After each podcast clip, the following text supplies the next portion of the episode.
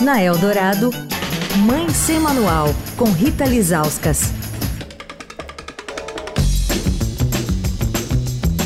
Oi, gente, Mãe Semanal de volta, ano novo, a gente indicando livros infanto-juvenis mais legais publicados em 2023, segundo curadoria da Denise Guilherme, do Clube do Livro Taba. Denise, qual que é a nossa terceira dica? O terceiro é um livro de um autor que acabou de estrear aí na literatura infantil, é o Sidney Nogueira, e chama A Menina dos Cabelos d'Água, e é também de uma editora nova, a editora Baião, que é o selo infantil da editora Todavia. E ele tem uma coisa muito legal desse livro, para começar, que é o projeto gráfico. Ele é um envelope, é um envelope grande, você abre e a história está contada em várias lâminas e na frente da lâmina está a ilustração e na parte de trás está o texto. Então ele já é um livro que convida o adulto a ler, enquanto ele mostra para as crianças a ilustração, ele está lendo o texto que está atrás. Mas essa é só uma das formas possíveis de ler, né? E é a história de uma menina chamada Milayo, e que é uma menina que mora numa vila com a mãe dela, mas ela tem uma característica diferente das outras crianças, porque os cabelos dela são feitos de água, e eles vão pingando e molhando tudo por onde ela passa.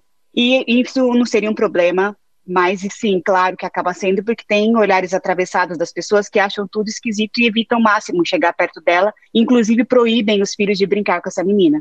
Mas essa menina tem uma tia muito especial, que é a tia Teresa, que vai contar uma história para ela sobre a origem, a importância dessa força ancestral e feminina que tem no cabelo da Omilayô.